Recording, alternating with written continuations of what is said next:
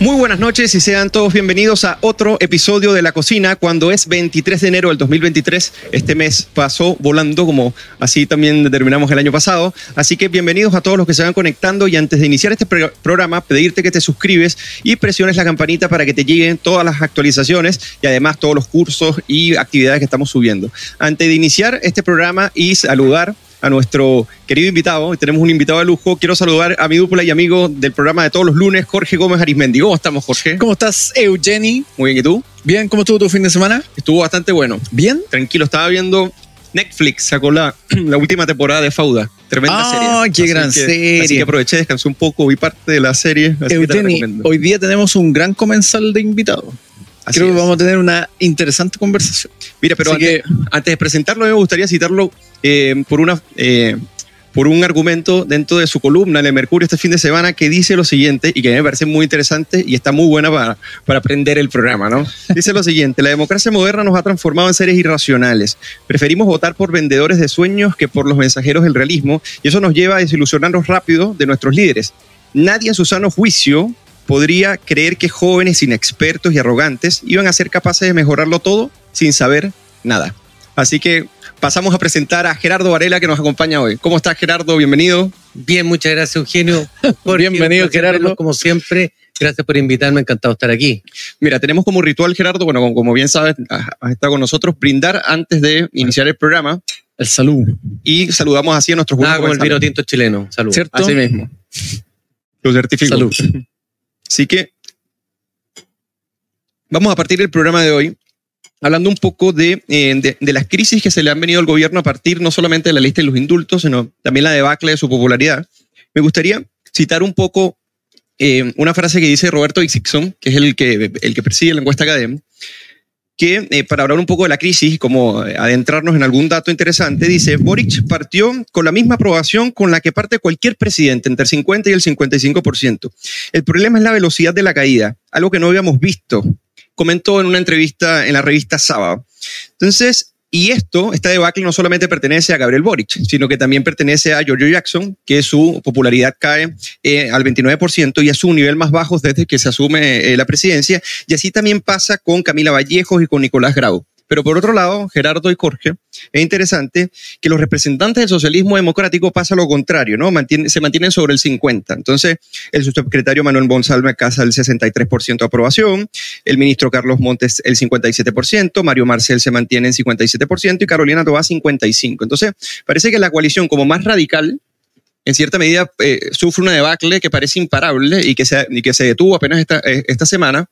Y por otro lado, los del socialismo democrático parecen mantenerse, ¿no? No sabemos si porque le impregna un poco de, racionalidad a la discusión o porque no se meten en tantos problemas. Me gustaría preguntarte, ¿cómo lo ves tú? A ver, yo creo que hay una, hay una reivindicación en Chile de dos fenómenos, de las canas y de la, de la experiencia y la experticia, digamos. Y eso se ve en el tema constitucional. Eh, probamos con gente inexperta, independiente, responsable, ante nadie, digamos, y salió lo que salió. Claro. Y hoy día entonces decimos, ¿sabes qué más? Parece que hacer una constitución no la hace cualquiera, se necesita algún nivel de experiencia y se ha reivindicado entonces los expertos. En algún minuto los los ninguneaban como parte de la élite. Y, y yo creo que todas nuestras vidas personales recurrimos a los expertos en las cuestiones realmente urgentes.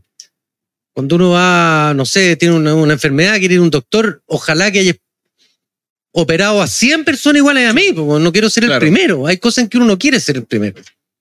Y, y nosotros estuvimos dispuestos como sociedad a ser el primero en varias cosas y sí estamos un poco arrepentidos. Claro. Y por eso se ha reivindicado un poco las canas, un poco la experiencia, y es lo que vemos en la aprobación del gabinete. Aquellos que, que ponen ponderación, que tienen una, una mejor idea de lo que necesita y requiere Chile, eh, son aquellos que son mejores evaluados que aquellos que están por la refundación y que son todavía, te diría yo, como la cola del cometa de, la locura que entró Chile en, el octubrismo del 2019. Jorge, ¿cómo lo ves tú? Porque, así como dice eh, Gerardo, y por eso que citaba eh, la, la- la frase muy atingente, sea, tenemos a, varios que detentan el poder, que son inexpertos, pero además, eh, como que desde que iniciaron, eso les ha dado lo mismo. Entonces, un momento que el ejercicio del cargo se hace de manera irresponsable y por otro lado, bueno, siempre están el locus de, de factores de control externo, ¿no? La culpa, pues, las culpas de otro o las disculpas republicanas, pedir disculpas sistemáticamente porque siempre se puede re- recurrir a la disculpa en el momento que se cometen errores. ¿Cómo ves tú esto? Esta debacle que pasa por Boric, por el gabinete y que se intensifica a partir de los indultos y lo que llama eh, Gio Girard- eh, Girardi también la lista del La lista del indulto. La lista la. A ver, yo tomo, tomo lo último que dijo Gerardo porque yo creo que, y lo hemos mencionado en los programas anteriores, que tiene que ver con la idea de la borrachera. Y en la borrachera, de alguna forma, vo- voy a hacer la analogía, en la noche todos los gatos son negros. Al otro día ya con el amanecer uno, empieza a matizar, a ver que había un gato blanco, otro negro y así. Y yo creo que hoy día con este gobierno... eh, que de alguna forma se levanta como un, un gobierno bajo, bajo esta borrachera que genera una ilusión, ¿cierto? O, este concepto de la esperanza, hoy día lo que hay es más bien desilusión con, con ellos. Eh, y ahí un poco la frase de Gerardo, estos jóvenes que iban a cambiarlo todo, pero que al final no tienen idea ni siquiera en lo, más mínimo. Entonces, yo creo que la ciudadanía en eso se ha ido eh, cansando. Y además yo creo que también se ha ido cansando de, otro punto que tiene que ver con este cambio desde la ilusión a la desilusión, que tiene que ver con una política permanente de la disculpa. Es decir. Eh, lo que ha ocurrido es que permanentemente ellos están disculpándose de cosas que supuestamente no, no querían hacer o que hicieron, pero porque no tenían la experiencia, pero ellos están gobernando. Entonces acá se espera una cuota de responsabilidad de quienes asumen estos cargos, eh, que no puede estar basada en una excusa permanente como si fueran, eh, no sé, estudiantes de enseñanza media que van recién ahí aprendiendo algún tipo de práctica. Lo que pasa es Entonces- que la, la disculpa te puede absolver por un rato de la culpa, pero tiene que haber un genuino arrepentimiento, Exacto, dicen los católicos exacto. al menos, y, y de, y un compromiso de no volver a repetir. Y- Claro. Y, y estos son reiterativos. Sí, es una especie de talismán, ¿no? Sí. Mira, yo creo que el problema que, que tenemos aquí los chilenos, porque la verdad que nosotros elegimos a Boric, nosotros elegimos una nueva generación, es que se nos ha olvidado que las, em- los emprendimientos humanos exitosos son los que combinan adecuadamente experiencia con juventud. Tú no podés tener un equipo de fútbol de puros viejos, pero tampoco puros jóvenes. Claro. Todos claro. los campeones del mundo, tú ves que hay una columna vertebral. Sí, tú tienes a un Messi de 35, 36 años y después tiene el, el desenfado de Julián Álvarez que Claro. tiene 21. O sea, tú tienes que ser capaz en toda organización humana, en las empresas, en centros de estudios como este, en los partidos políticos, de combinar adecuadamente Sí. y ponerlo en el lugar que corresponde. Porque tú, doña Isquia Siche, por ejemplo, lo cito yo en mi columna, fue ministra del Sí. Interior, es jefe de gabinete, tiene que manejar la seguridad pública en el país. Y cuando vuelve a la vida privada, parte en un lugar menor, coherente y consistente con su edad y su experiencia, y que debe tener cinco jefes dentro del Hospital San Juan de Dios. Y está bien, no es malo. Ahora, ella tiene que estar siempre desafiando a los jefes, empujando las fronteras de conocimiento, porque eso es lo que le corresponde a la juventud. El problema es cuando la juventud tiene que poner ponderación, experiencia, conocimiento, y no lo tiene y no son culpables de eso. Claro. Y el problema es que Claro. aquí nos dimos vuelta. Incluso hablando de disculpas republicanas, el, el mismo eh, autor de esta, de esta columna, que fue Carlos Peña, también le llamaba esto beatería juvenil, ¿no? De que, de que el mismo hecho por la frescura de, de- de ser jóvenes ya te garantizaba no solamente ideas eh, mejores, sino que la experiencia no iba a estar contaminada, entonces por eso el gobierno iba a ser cuasi perfecto. Antes de continuar, por acá nos saludan, eh, nos saluda Dani Cárcamo, eh, María Teresa Céspedes, que siempre se conectan a nuestro canal, y por acá Francisco Javier Cerda comenta lo siguiente. Hola chicos, un saludo para todo el panel, por acá contento porque ya retomamos los ciclos de lectura en la FPP Valparaíso con el libro Camino de Servidumbre de Frederick von Hayek. Gracias por asistir, Javier, y bueno, a todas las personas que conozcas eh, para que se sigan incorporando en nuestros cursos. Ahora vamos a continuar eh, este tema, que es el plato de entrada, y el tema en el contexto, Gerardo, en el que se da, eh, si podríamos decir, no solamente los indultos, sino la salvación, en este caso, a Gabriel Boric, o sea, lo que ocurrió con la Constitución Constitucional, ¿no? Se dice que básicamente la negociación es ir a dos listas. Obviamente, porque ir a una lista sería la lista del indulto. Básicamente, eh, eso no le conviene ni, ni al PPD, no le conviene a la democracia cristiana. Entonces, por ende, se va eh, en esos dos carriles. Y por ahí ya se han sacado ciertos cálculos de que ir precisamente en dos listas podrían electoralmente beneficiarlo. ¿A ti no te parece que, eh, que el argumento precisamente para salvar a un ministro lo hecho pésimo que en cierta medida hasta Jimena Rincón le recomendó aprenderse a tomar un café con, con los diputados para poder tener una gestión interna, sea lo que, lo que se maneje para, o sea, llevarlo a, la- a las dos listas para poder salvar a- al peor ministro, sea la conducta de, o por lo menos una conducta idónea de una generación que supuestamente llegó a cambiarlo todo, pero por otro lado también un socialismo democrático que supuestamente llegó a darle moderación. Me gustaría llegarte a ese punto también. Mira, en, en política lo que es correcto e incorrecto es, es una línea difusa y que va cambiando con el tiempo, digamos. Acordémonos que todo el socialismo democrático se, se plegó a esta juventud redentora que iba a cambiarlo Sí. todo y que estaba libre de pecado. Bueno, lo- los años nos, va dej- nos van dejando huellas en, en nuestra historia y ya no son tan jóvenes y tienen lo- los pecados que les conocemos, desde las autodonaciones y, y- y acusar al resto que no tiene la misma escala de valores que él, en fin. O sea, yo creo que aquí lo que hay es que, así como Patricio Elwin decía que el mercado es cruel, el mercado es cruel por las decisiones libres y voluntarias de las personas. La política es cruel por las decisiones deliberadas y hasta Claro. dolosas de los líderes de políticos. sus líderes. Claro. Hoy día es, es, es un agente radioactivo contaminante juntarse con la lista del indulto. Y eso hace que no importa la cantidad de café y de vino que se vayan a tomar, un gesto de generosidad y altruismo de esa magnitud hoy día yo no lo veo. Tendrían que pasar cosas muy especiales. Y no las veo porque porque esta juventud ha sido muy mal agradecida con todos los puentes que le tendió la otra generación. Estoy hablando dentro de la izquierda. Le han tendido puentes. Fíjate que se inhabilitaron para que George Jackson fuera elegido. Todo lo que han hecho para incorporarlo no ha sido bienvenido. Poco menos que, de hecho, si no lo lograba por esta, lo hubiera logrado de otra manera. O sea, ustedes no han hecho La nada por total, nosotros. Bueno, llega el minuto en que se da vuelta la tortilla y eso, lo que hemos estado en política, sabemos que se produce más temprano que tarde.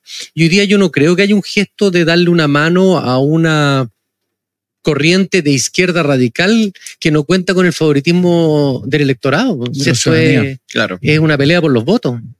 Así es. Y ya para cerrar este plato, eh, Jorge, ¿ahí te parece que el, gobierno está demostrando con esto debilidad? Porque al final, cuando, o sea, de repente van, van juntos a la elección y de repente se separan para la elección que ahora en este caso van a ser de los, de los consejos. Entonces, no, tampoco, esto también no demostraría eh, el débil manejo que tiene el propio gobierno, no solamente del país, sino el control de la propia coalición.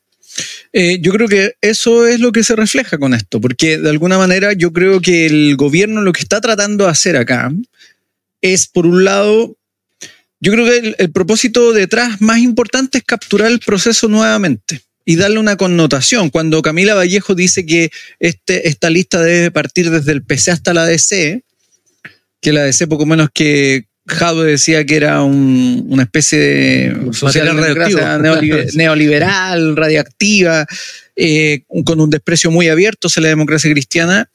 Y lo que tratan de hacer ahora es claramente darle una connotación de derecha a izquierda al proceso. Porque están tratando de revertir, a mi parecer, la, la- la derrota del, del 4 de septiembre. Porque la derrota del 4 sem- de septiembre es una derrota que se le infringe al, gobierno y a su proyecto constitucional. Y la ciudadanía mayoritariamente de manera transversal rechaza eso. Entonces lo que necesita el gobierno hoy día es darle una connotación distinta a esta elección o esta futura elección, donde de alguna forma retomar este discurso de una izquierda contra una derecha. Pero yo Claro. creo que hoy O día sea, se- retomar el clivaje que les permitió posicionar. Exacto, Pero es que ese con voto obligatorio la pelea ya no es por los fanáticos, la Claro. pelea es por el centro, por los moderados. Exacto. Entonces, y esto es voto obligatorio. Entonces, Claro. la verdad que ya no sirve el discurso poco del octubrismo. Eh, exactamente, y, y por eso ellos tratan de construir esto. Yo creo que se les hace muy difícil porque efectivamente, en este caso, la, la, la centroizquierda tiene muy claro que con voto obligatorio el voto moderado está presente y por lo tanto ligarse a hoy día un presidente que es incapaz además de convencer incluso dentro de su propia coalición y que además ya tiene el mote de la lista del, del indulto, eh, es muy difícil el incentivo. Entonces yo creo que es muy probable que vayan dos listas porque ya nadie se quiere O sea, eh, esos 5 involucrar millones de votos que aparecieron entre la segunda vuelta que gana Boric y, y el plebiscito constitucional claro. no son 5 millones de votos de ultra nada, ni de ultra Claro, izquierda exacto. ni ultraderecha. es gente moderada, que sabe lo que le conviene, que hija un sistema de progreso en la, en la sociedad chilena y que no va a ir a votar por la lista del indulto. Así es. Esa es la pura Ese es el punto, claro. Ahora- Entonces, ¿quién quiere ligarse con la lista está del mucho más indulto? cerca de la concertación, de la centro derecha, que, que del radicalismo octubrista que representa. Boric y sus Y- amigos. Claro, Ese- y ese fenómeno inesperado es el que les toca enfrentar ahora y que también está el peligro, y me gustaría saber, lo podemos tratar un poco más adelante cuando, cuando to- toquemos el tema del Consejo, es qué pasa si vuelven a atar. O sea, si la Constitución podría salir bien en este, en este debate, pero ellos básicamente la atan a la gestión de Boric. También sería contraproducente para ellos mismos. Ahora, quería preguntarte por las acusaciones constitucionales. Este, porque se dice mucho sobre el instrumento, que el instrumento ya de por sí sería malo o se justificaría aplicarlo cuando corresponde. Pero la persona que eh, acusaron constitucionalmente participó en, desde el 2018 aproximadamente en 11 acusaciones constitucionales de 14 que se dieron, apoyándolas todas, ¿no? en una efervescencia de populismo, como sabemos. Me gustaría preguntarte qué piensas tú sobre esta herramienta y, cómo, cómo se maneja últimamente. A ver, aquí hay, una, hay que distinguir entre la teoría y la práctica. Yo creo que las acusaciones constitucionales nunca debieron desvirtuarse en la forma que se hicieron. Y esto partió, creo recordar, y puedo estar equivocado, con la acusación que se le hizo a Yanna Proboste en su minuto. Ahora, durante el gobierno de Piñera ya simplemente degeneró el sistema en una suerte de pseudo parlamentarismo en que el parlamentarismo tiene un factor de corrección que es la posibilidad de disolver el Congreso y llamar elecciones, que aquí no lo tenía.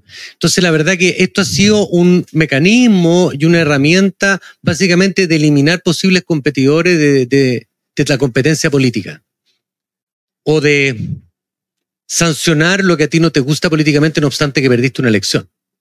Entonces, yo creo que este sistema degeneró, colapsó y debe corregirse en la nueva constitución. Ok, perfecto. Dicho eso, la pregunta es, bueno, ¿y qué hacemos con Jackson? Yo creo que, dado que el sistema ya estaba prostituido y que Jackson es uno de los autores de esa prostitución, no era una mala idea que eh, sufriera los rigores del monstruo que él mismo creó. ¿Por qué? Porque se va a corregir en tres Claro. meses más. Y esto es la misma que cuando te pegan un puñete y dicen, pero ahora ya conversemos. No, bueno, primero va a pegar yo un puñete de vuelta y después Claro. vamos a conversar. Claro. Ahora ya está definido dónde, cuándo y cómo se Claro. conversa y quiénes conversan, así que no le hubiera venido mal un buen combo. mira es, es buena la analogía, porque de hecho yo creo que lo que vimos frente a la acusación constitucional, de alguna manera era ese doble estándar, eh, donde se planteaba esta idea de, miren, abusamos del, del mecanismo, fue un error, el presidente Boric salió diciendo que había sido un error, la acusación contra Raúl Claro. Figueroa, eh, como una especie de, ahora miren, no, nos equivocamos, perdónenlo, por favor, porque ya no hagan uso de eso, nosotros también estamos arrepentidos. Pero yo creo que ahí entró una lógica más bien de hipocresía para tratar de salvar, en Claro. este caso, a Giorgio Jackson. Y que también le pasan la, Eh, la cuenta con el desplante que le hicieron al PPD en su momento, Y, ¿no? eh, exactamente, pero ellos usaron finalmente el uso indiscriminado del mecanismo. Es decir, la- la- yo creo que la acusación ahí con- contra Raúl Figueroa fue la, la mayor expresión de ese, O sea, de el ese mal Educación que uso. está tratando de combinar salud con educación y que los niños vuelvan al colegio, le deberían haber condecorado y sin embargo lo acusaron Lo acusaron constitucionalmente. constitucionalmente. Eso muestra lo miserables que fueron. Exactamente. Y, y- y luego claman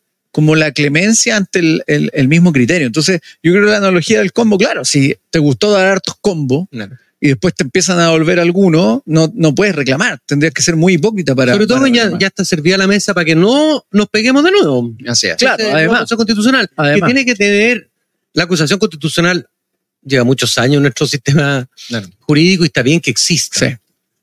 pero limitado y con correctivo. Vamos a acusar constitucionalmente, usted es la tercera, yo puedo disolver el Congreso.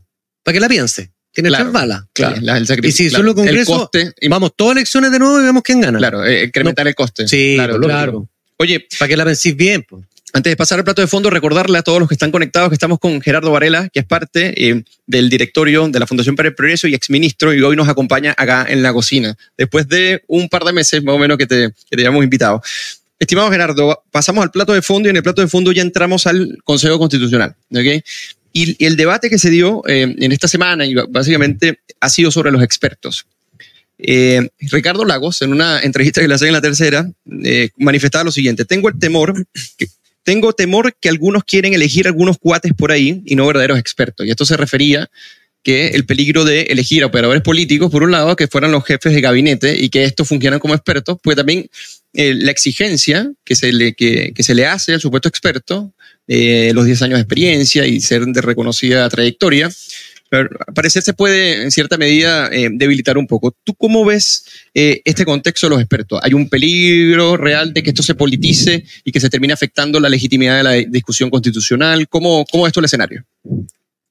No conozco los expertos que está barajando la izquierda. Los que han salido de derecha, uno puede tener opiniones si son súper expertos o simplemente expertos, pero estamos todos en categoría de expertos, por lo menos todos los nombres que yo he visto. De manera que yo diría que la centro derecha se ha tomado el ejercicio en serio. Y yo quiero creer que la centro izquierda también se lo va a tomar en serio. Y si quieren tener gente más política y menos experta en temas constitucionales, para eso hay un proceso eleccionario de 50 personas, digamos. Claro. Entonces yo creo que esto, primero estos expertos son elegidos por el Congreso, digamos, en una suerte de delegación de su, de su potestad constitucional para un determinado propósito y yo creo que eso ayuda ¿Por qué? Porque siempre entre expertos pueden haber distintas opiniones, pero si hay dos doctores frente a un operado, no hay uno que diga que está sano y el otro enfermo. O sea, los dos saben que están enfermos y podrán discutir en, en- en- en los matices. Y, y yo creo que constitucionalmente todos tenemos preferencia que es lo que nos gustaría en una constitución.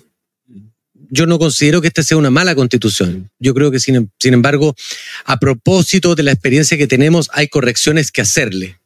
Pero esta constitución es fruto de y nace del fracaso del 73. Esto no es una constitución que se le ocurre a alguien. Se le ocurre a alguien para corregir y no volver a caer en los excesos que nos llevaron a la destrucción de la democracia del 73.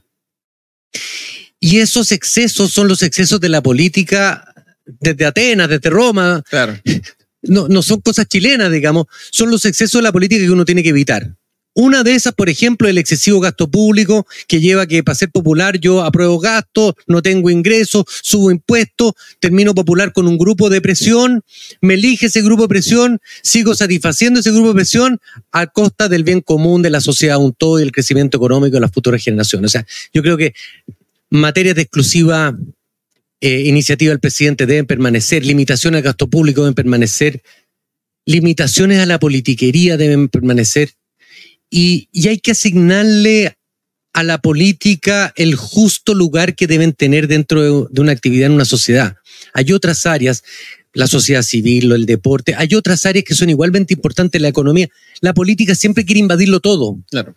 y es importante que la constitución lo restrinja a aquello que es necesario para el desarrollo de la cosa pública. Pero no en todo. No necesitamos política en todo y la política sí le gusta invadirlo todo. Y por eso que tiene que ser una constitución que restrinja el poder político, no que lo amplíe como era el texto que lo rechazaron el, el, el 4 de, de septiembre, Que lo abarcaba todo, básicamente prácticamente. abarcaba todo, todo pasaba a ser político, hasta Claro. el club de deporte. Así es. Todo, todo, Ah, ah, todo. todo. Dijo, Hasta la que Junta de Vecinos La Junta de Vecinos. La junta de vecinos, había una, los colegios profesionales, todo Claro, estaba al todo, servicio de la todo política. No. ¿Saben qué más? Restringamos. Mira, tú comentabas en, la columna que el problema no es siempre fácil, eh, no siempre es fácil distinguir el Rolex del Casio o el jamón de la mortadela. Todo puede mejorarse. Sin embargo, si no se hace bien en la búsqueda de la perfección, se puede terminar peor de lo que se empezó. Cuando tú hablas con respecto a la politiquería, me imagino que también te refieres al sistema electoral, ¿no? Que, que- que promovió esto también. O sea, el, el sistema electoral significa que casi la mitad de los diputados fueron arrastrados por la primera mayoría. Eso significa que está lleno de diputados que tienen 1.500 votos, 2.000 votos, porque había uno que los arrastraba. Claro. Y la verdad que no tienen representación de nadie y su voto en el Congreso vale lo mismo que el más Claro. popular. Entonces yo creo que, primero, tienes 22 partidos, eso te hace ingobernable, no tienes... Con, puedes negociar distintas cosas con mucha gente. Tú lo que necesitas es grandes coaliciones, eso, lo- eso le da gobernabilidad. Por supuesto que en, en la campana de Gauss dejas, lib- dejas Claro. fuera algunas curvas y está bien que eso ocurra. Si la democracia tiene que tratar de representarlos a todos, pero no puede representarlos a todos. Y si para representarlo a todos el costo es la ingobernabilidad, lo que te pasa es que se produce frustración con la democracia. Claro. Y toda la gente empieza a pedir, oye, necesito a alguien que mande y que ordene. Y tú no quieres eso, tú lo que quieres es que la propia democracia Claro. sea capaz de ordenar, mandar y ser eficaz. Entonces, no existe un modelo perfecto electoral. El que teníamos era bueno, el mirominal. ¿Era perfecto? No. ¿Tenía defectos? Sí. Pero ordenaba la cosa Claro. pública. Hoy día tenemos un desorden que es invivible y tenemos poca representación precisamente por los arrastres, porque el popular arrastra a alguien impopular. Florecita Motúa tenía 1.200 votos, creo que sacó. Y que nosotros podemos conectar en cierta medida, o sea, cuando se aprueba este sistema electoral, pero también se conecta con el- esta profusión de acusaciones constitucionales, donde ciertas particularidades, con base a sus subjetividades como grupo, buscaban acusar por razones morales, por razones políticas, por venganza, y se le hacía mucho más fácil. Tú- la, la democracia es representatividad, pero también es eficacia como sistema de gobierno. Y hoy día está siendo ineficaz. Así es. Jorge, eh, ¿cómo lo ves tú? El tema de los expertos y, lo que, eh, y los desafíos que les, o sea, que les competen con respecto al escenario constitucional, porque también vamos a tener expertos debatiendo con consejeros constitucionales, en el cual va a haber un, pre- un preproyecto que van a redactar eh, y que ellos van a comenzar a discutir a partir de los bordes que básicamente limitan el poder que tengan los consejeros y los propios expertos sobre esto. Y hay un comité de admisibilidad que en el momento que se lo salten, una comisión mixta eh, deliberará sobre cómo se resuelve. ¿Tú ves que esto pues, blinda el- el- la discusión constitucional de una buena manera o ves ah, algunos riesgos? A ver, yo creo que la, la valoración de los expertos de alguna forma surge en función de la experiencia reciente de la convención, que fue, como decía muy bien Gerardo, digámoslo así, morbosa. Incluso Gargarela decía que aquí había más bien personajes pintorescos, eh, y en el fondo, si uno es bien honesto, la convención más bien parecía una especie de circo freak, una especie de feria costumbrista, más que una convención abocada a hacer una constitución.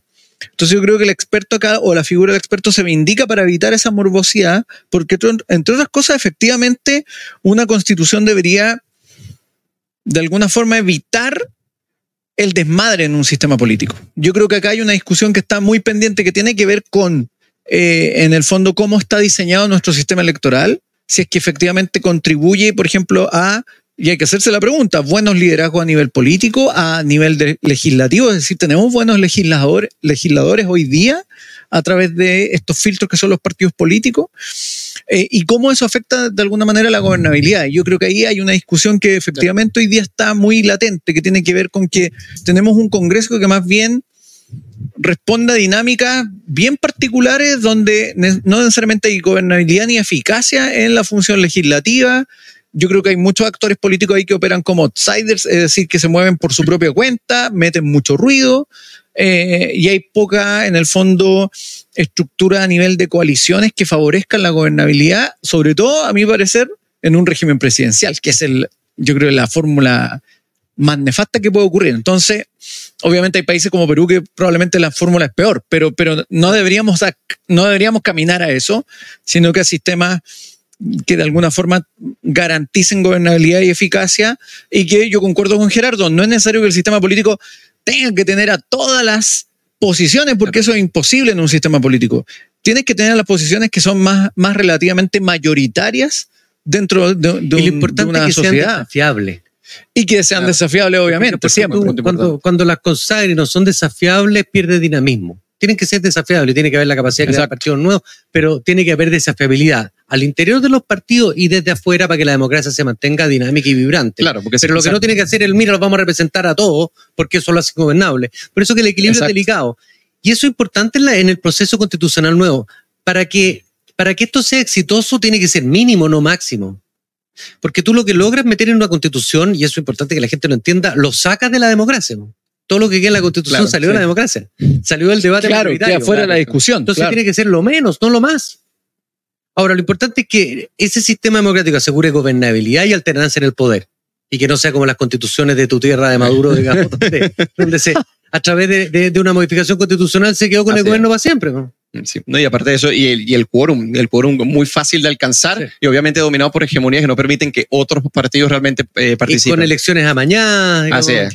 No, aparte que el tema, yo creo que el, el punto Como ahí, Somoza, ellos ganaron los votos, pero yo gané la elección, pues yo los cuento. Claro. claro, y ahí es captura total.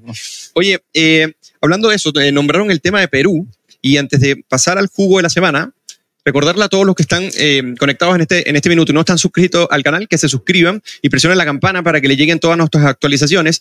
Y si por casualidad estás por Valdivia y quieres formarte esta semana con respecto a, los principios de una sociedad libre, que van desde la economía de mercado hasta conocimientos constitucionales y de teoría política, entonces no te pierdas inscribirte en lo que va a ser el curso Crítica y Política en nuestra oficina de Valdivia. Para más información ingresa a nuestra página y ya sabes, no te pierdas este gran programa que vamos a tener grandes exponentes precisamente explicando estos puntos. A estar en Valdivia, de hecho. Ah, mira, si. Jorge va a estar Bien, eh, Jorge. dando clases. Entonces, eh, Aproveché de vacacionar en Valdivia. claro, de quedarte ahí. Entonces, eh, vamos a pasar el caso, eh, por, lo- por ejemplo, de Perú. Tú nombrabas el- las 22 colectividades o, o partidos políticos y fíjate que en Perú no es tan distinto hoy en día. Hay 25 colectividades en promedio que compiten en cada elección. ¿ok? Sea cual sea la elección, y solamente se mantienen eh, el Partido Asprista Peruano y Acción Popular. Y se dice en promedio porque aparecen y desaparecen. Eh, es, como, es como una especie de locura, ¿no? Entonces, eh, Dina Boluarte, que es la, la- presidenta encargada por lo que, le, lo que le pasa a Pedro Castillo, básicamente está en una crisis donde tiene el 70% de desaprobación, pero existe em, eh, protestas y presionantes para que ella culmine su mandato, convoque elecciones, y fíjense que en Perú hay más de 50 muertos y decenas de heridos, y en cierta medida es consecuencia de una ingobernabilidad que se ha venido gestando con el tiempo. Incluso en los últimos seis años han tenido seis presidentes. Entonces a mí me gustaría eh, que comentáramos un poco de eso, porque yo creo que de allí podríamos sacar reflexiones para, para Chile. No sé cómo lo ves tú, Gerardo. A ver, las democracias funcionan mejor o peor en función de las reglas que se den. Churchill siempre decía que la democracia era como la arquitectura. Depende tú cómo diseñas una casa. Si congregas, típicamente tengo la cocina, el comedor y el living todo junto y tengo dormitorios incómodos chicos o tengo unos dormitorios fantásticos y no tengo áreas comunes. Claro. ¿Qué tipo de familia estás creando? Claro. En la democracia es lo mismo, y esto fue, una famosa frase de, de Churchill cuando dice, We shape our buildings and the buildings shape ourselves, que es una frase Ah. que, que da a propósito de el Parlamento británico cuando lo bombardean en la Segunda Guerra Mundial había que reconstruirlo. Y es el único parlamento en que están enfrentadas las bancadas, no es un hemiciclo. Y le preguntan, Sir Winston, ¿lo construimos así o asá? Y dice, no, aquí o usted está en el gobierno, está en la oposición, caben dos coaliciones. Si no nos llenamos de gente indecisa y neutral. Bueno, entonces, es el sistema inglés, que además es un sistema electoral mayoritario. Tú tienes que tener un sistema coherente. El problema chileno es que nosotros teníamos un sistema político jurídico coherente diseñado por Jaime Guzmán y aprobado en referéndum varias veces. Ese sistema coherente lo fueron rompiendo por parte y pieza nuestro Claro. sistema político. ¿Por qué? Porque no le gustaba, porque minimizaba su poder, por distintas razones. Y lo que hicieron hoy día es un eque con que nada habla con nada. Entonces tenemos una casa en que tú entras por la cocina, sales por el baño visita, tiene unos dormitorios en Unos salen por la ventana. Hoy día hay que sentarse, tomar distancia y construir una casa que sea esa casa común que todos aspiramos. Ahora, el cómo se hace, bueno, veamos con qué salen los expertos. Y los expertos yo creo que no tienen que discurrir cosas demasiado nuevas, basta mirar la historia de Chile, lo que ha funcionado, lo que no ha funcionado y replicarlo. Así es. Y más que el electorado te está, o sea, te está dando la oportunidad de, en cierta medida de retomar la racionalidad, el, el contexto que tú decías. Oye, eh, para, para los que quieran oír a Gerardo hablando sobre, eh, sobre la guerra y el conocimiento histórico y también nombrando bastante a Churchill, les recomiendo nuestro podcast La Tribu, en donde participó comentando las horas más oscuras. Ah, esa película. Eh, claro, eh, y si quieren también eh, sobre el caso de Ucrania, que estuvo bastante interesante, estuvo en el programa con Pablo Aldunati y con Jorge Gómez, también lo tenemos en la cocina hablando sobre estos temas que son muy interesantes. Ahora, bueno, Gerardo, tú sabes que nosotros tenemos una sección acá que se llama el jugo de la semana. En el jugo de la semana, nosotros de- determinamos un poco quién dio jugo ya sea la semana pasada o hoy día, y bueno, prácticamente todos los días alguien está dando jugo, así que el material es abundante en este caso. Entonces me gustaría pasar con Jorge. Jorge, ¿cuál va a ser tu jugo del día de hoy? Bueno, mi jugo esta semana eh, va a ser el ex intendente Felipe Guevara, Ajá. quien en una entrevista a propósito del caso corrupción en Vitacura, que se está investigando, hay distintas aristas y todo eso, esbozó la idea de que esto en realidad más bien respondía a una falta de fiscalización por parte de distintas instituciones. Y luego él dice como que no está justificando eh, la corrupción, sino que en el fondo él dice, bueno, ¿por qué no se fiscalizó?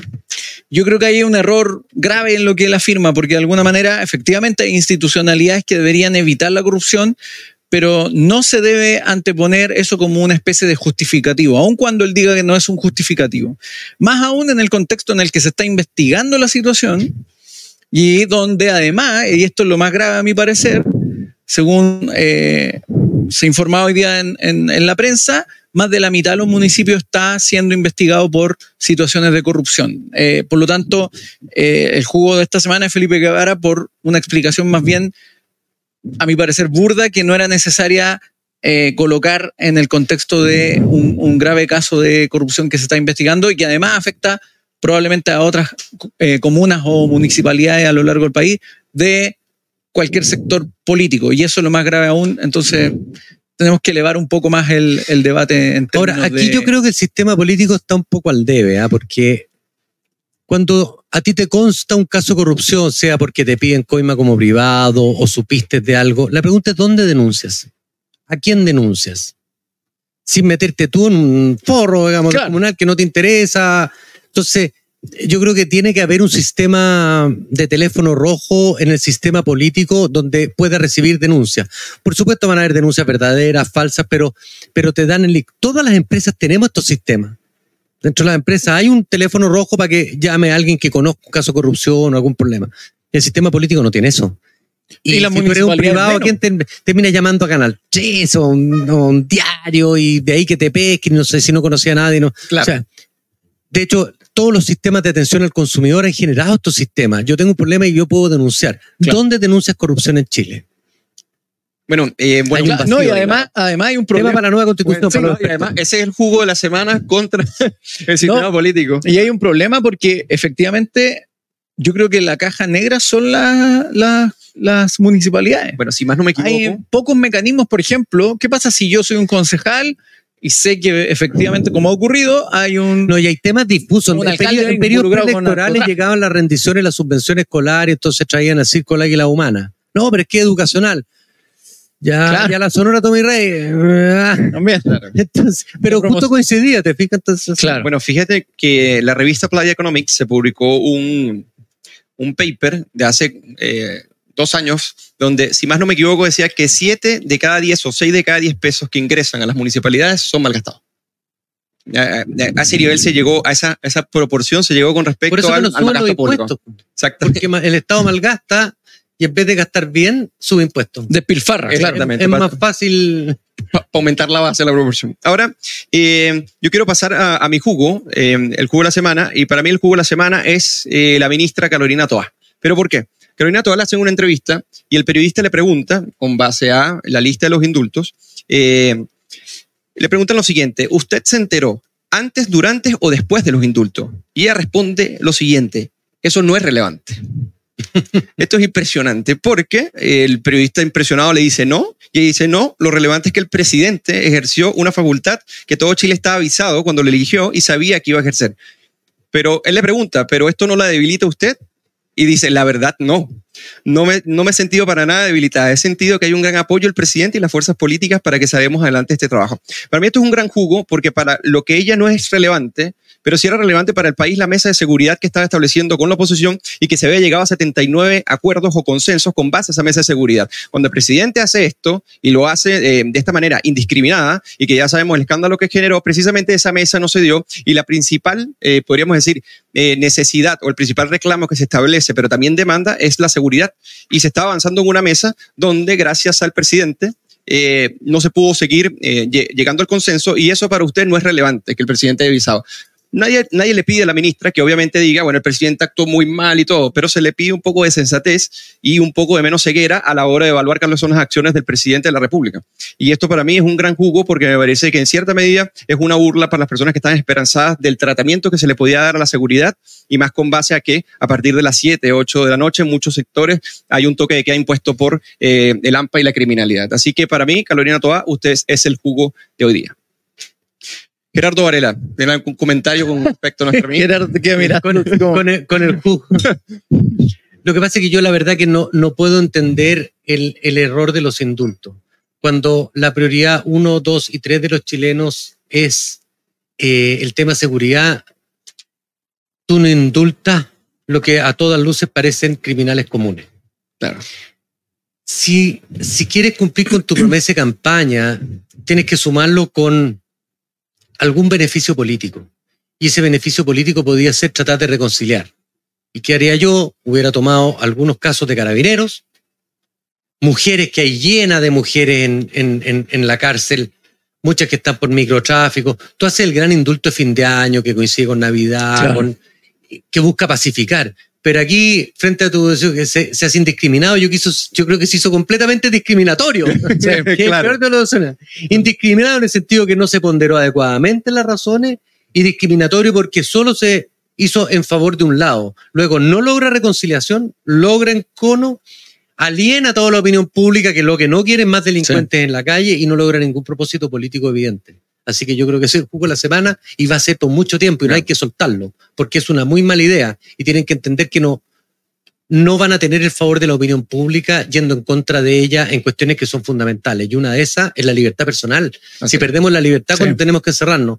Mira, yo vengo muy, muy concientizado porque ayer a dos cuadras de mi casa, o tres cuadras de mi casa, asaltaron a una pareja mayor. Yo ya me siento de la tercera edad casi. Entonces me siento muy cercano. El tipo después salió baleando, habían seis personas en su casa. O sea, está muy peligroso el tema. Sí, sí, sí. Y, y- y conozco mucha gente y estoy esperando ya cuando me toca a mí, digamos. Wow. Bueno, lo, No, eh, lo que dice Gerardo, bueno, yo creo que ahí hay un- una sección nueva que es el jugo del año, porque yo creo que Claro. efectivamente el tema del indulto va a marcar mucho el debate político por bastante tiempo, porque además es muy contradictorio. ¿no? El- Y el debate electoral, la lista del indulto ya quedó. Eh, Ellos son los que eh, indultaron ellos son los que indultaron. delincuentes. Uno que ya había sido indultado, o sea, nada más Claro. reincidente que alguien que ha sido Sí, indultado recontra- que vuelve y lo vuelven a indultar. Y- ¿Qué sabe ese señor? Y aparte que no el- sabemos el resto de los chilenos que hace que la izquierda lo indulte cada vez que puede. Y aparte el, el senador La Torre, para matar ese señor es como el James Bond de la izquierda. el senador La Torre, que proponía el proyecto de indulto, se hace el ofendido porque Claro. Girardi le dice que son de la lista del indulto. O sea, es un chiste, pero Debería estar orgulloso y salir a reivindicar. claro que él defendía el indulto. Pero ahora, que insultado. esto, es lo- Claro, lo, esto es lo es. interesante porque de alguna forma bueno, ahora Gabaló publicó la columna ayer se La lista del indulto. Así que se desdicen de haber promovido el indulto y a la vez, por ejemplo, la semana pasada, el viernes, si no me equivoco, asesinan a un, a un, a un PDI. Un PDI. Y el presidente sale diciendo los vamos a perseguir. Por aire, mar y tierra. Por aire, mar y tierra. Pero la pregunta, y que lo plantea Carlos Peña en su columna el domingo, es, bueno, ¿cuál de las dos cosas creemos? ¿Que va efectivamente a dar esa protección o va a indultar, por ejemplo, a un sujeto que eventualmente casi asesina a un policía? Entonces Claro. estamos ante este dilema, Sí, porque estamos Y yo creo que va a ser el- generación que, el jugo del año. que el jugo relativiza como el, el significado de las palabras. Sí, O sea, obvio. te dice, vamos a perseguir por eh, tierra, mar y, y- o sea, por tierra, mar y, y- y- aire, y de repente vas y sueltas a indultas a criminales Que son un performáticos, que son me, eso me performáticos. acordó a mí de una, de una historia que tuve en el colegio con mi profesora de historia, que la veo con cara enojada y le digo, ¿qué le pasa, profesora? Y ella me dice, no, es que mira, mira esta pregunta, por favor, Gerardo, me dice, ¿cómo Aníbal invadió Roma? Y mira lo que me contesta, con todas las fuerzas de aire, mar y tierra. Creo que- Oye, eh, con, con respecto a lo que decía Gerardo, eh, totalmente. Fíjense que el 7 de cada 10 chilenos rechazó el indulto en general y el 81% rechazó el indulto específicamente a Mateluna.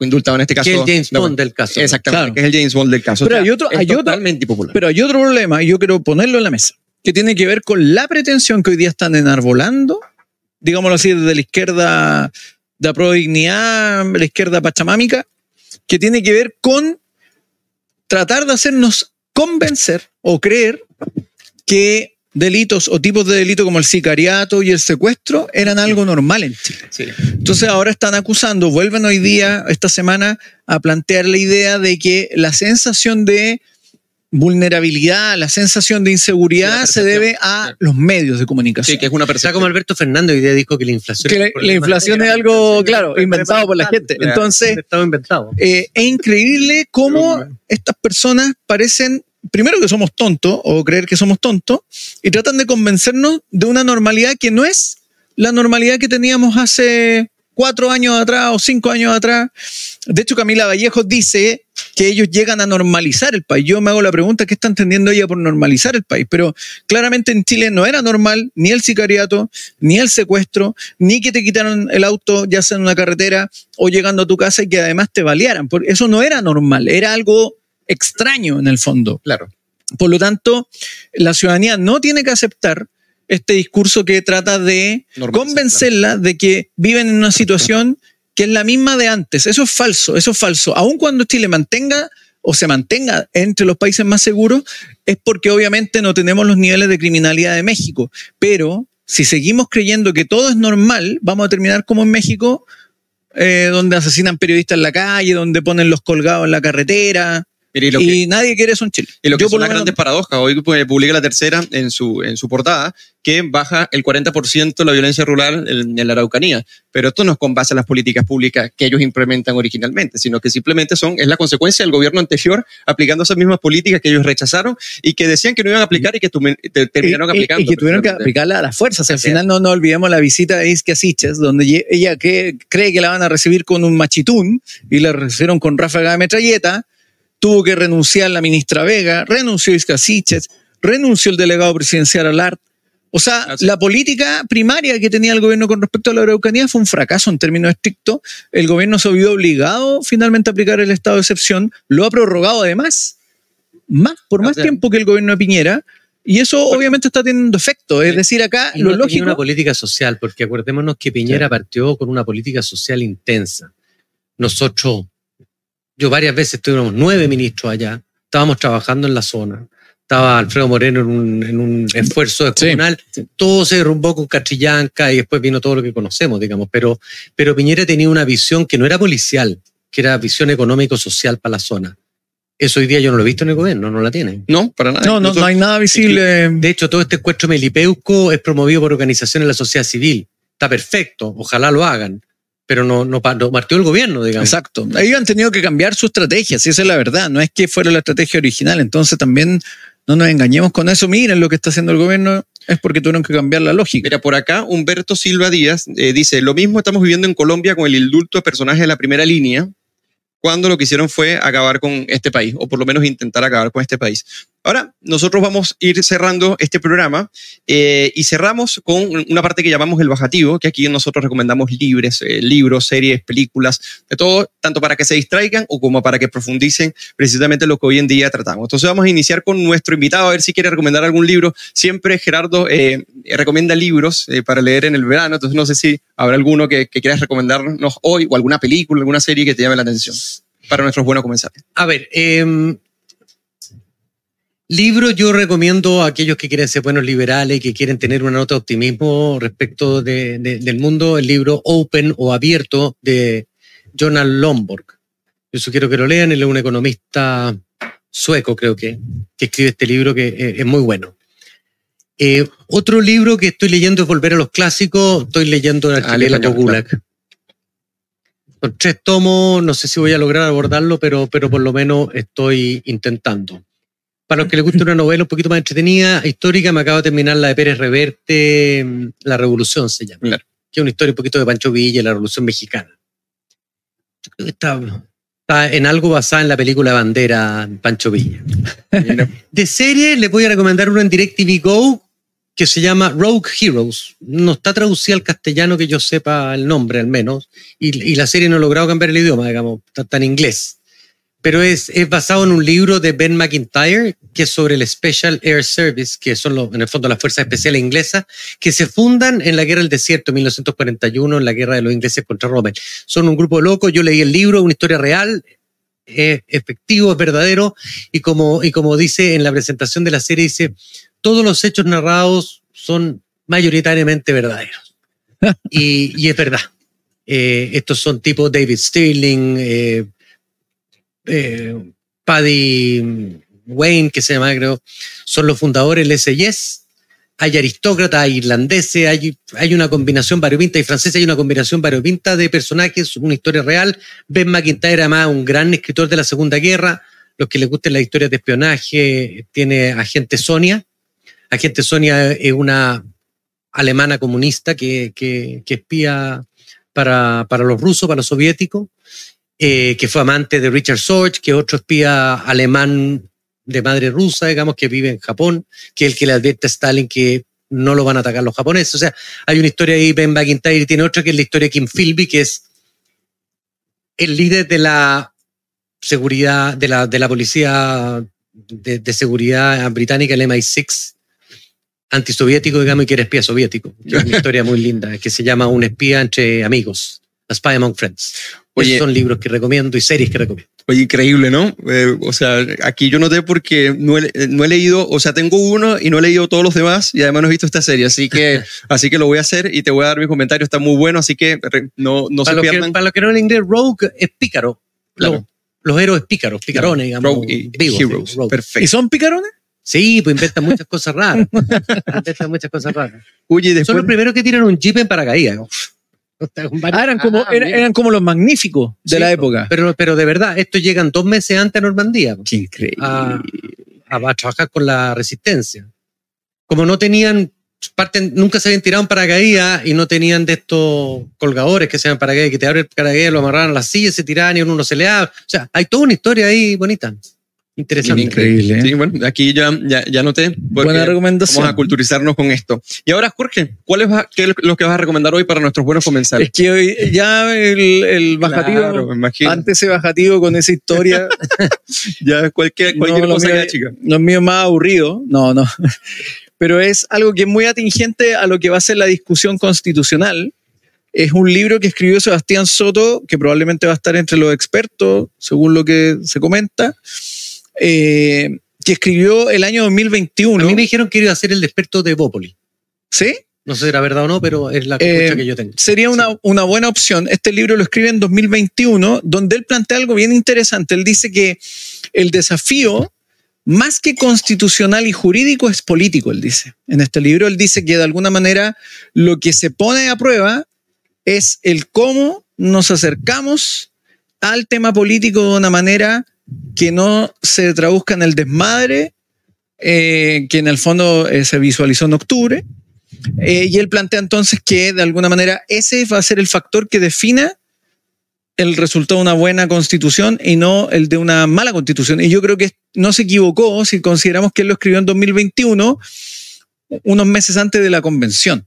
Entonces, en la convención constitucional vimos que, tal como en otro libro lo relata Renato Garín, eh, había gente que efectivamente no estaba para discutir sobre una constitución, ni estaba en disposición de discutir sobre un asunto constitucional, sino que más bien querían hacer saumerio, hacer performance, tocar la guitarra, pasearse como dinosaurio, como Pikachu, pero ese no es eh, ni el espíritu ni la gente que se requiere para hacer una constitución. Así que recomiendo este libro porque es muy interesante eh, y además es un libro que yo creo que lo puede leer cualquier persona, no solo eh, experto en derecho constitucional o abogado, sino que de todo tipo de público puede acceder a él. Así que lo recomiendo ahí. Por cierto. la hora de la reconstitución de Sebastián Soto. Nosotros tuvimos una presentación de este libro eh, y la pueden encontrar en nuestro canal de YouTube con Lucía Ta- Santa Cruz y Fernando Claro. No, yo estaba, yo estaba, sí, también estás ahí en la hora de la reconstitución con, eh, con Sebastián Soto y también estuvimos comentando con él eh, para un Agora Live hace ya unos tres o cuatro meses sobre lo que, lo que era la propuesta, los peligros de la propuesta de nueva constitución. Y- Así que, También, perdón Eugenio, hay una reseña del libro en la revista Átomo, ah, genial. de- claro. que, que es referida a Constitución. Hay una reseña de este libro también, por si la quieren buscar ahí, debe estar en, en el sitio web. Bueno, son tremen- tremendos bajativos. Ahora me toca a mí, mi bajativo. Este, yo no soy un, un ANCAP, como que dice, o un anarcocapitalista, pero hay un libro muy bueno del economista Murray Rothbard que se llama El igualitarismo, una rebelión contra la naturaleza. Me parece que es un libro extra- extraordinario, tiene ensayos filosóficos de este economista, historiador del pensamiento económico también, y yo quiero dejarlo... filósofo Rothbard al Sí. final. Sí, Sí, filósofo. Yo creo que evolucionó de la economía a la, a la a la filosofía. Bueno, esto, esto es sumamente filosófico, Es político. como Thomas Sowell un poco. Lo que pasa es que se basa en números, entonces. Claro. Claro. Bueno, fíjense, esto es lo que dice en la página 321, lo dejo con esta cita para ver si, si los motivo a adquirir este libro. Dice, dice lo siguiente, cualesquiera que sean las patologías inherentes al culto de lo primitivo, una parte fundamental de ello es un odio profundo a la diversidad individual. Obviamente, cuanto más primitiva y menos civilizada sea una sociedad, menos diversa e individualizada puede ser. Además, una parte de ese primitivismo refleja un odio por el intelecto y sus obras, ya que el florecimiento de la razón y el intelecto conduce a la diversidad y la desigualdad de logros individuales. Así que este me parece que es un libro desafiante eh, filosóficamente y políticamente, así que muy recomendado, Murray Rothbard, eh, para quienes quieran meterse en estos ámbitos del conocimiento. Así que tuvimos varios objetivos muy buenos, historias, series, aquí también la discusión constitucional y por acá filosofía. Y queremos agradecerle a nuestros buenos comensales que nos acompañaron hoy y recordarles que se suscriban a este canal para que le lleguen todas nuestras actualizaciones. Y recordarles que en Valdivia, y le repito, Ideas y Políticas, un gran programa en el cual se van a formar en dos días sobre los principios fundamentales de una sociedad libre, pasando por el derecho, pasando por la economía también, por la filosofía y la política. Y vamos a tener a Jorge Gómez también dictando clases. Agradecerle también a nuestro invitado. a Gerardo Varela. Estar Gracias, con. Gerardo, por tu por visita. Para nosotros siempre es un honor y un placer Sí. conversar contigo en la cocina y nos despedimos y esto será hasta el próximo lunes. Cuídense, buena semana.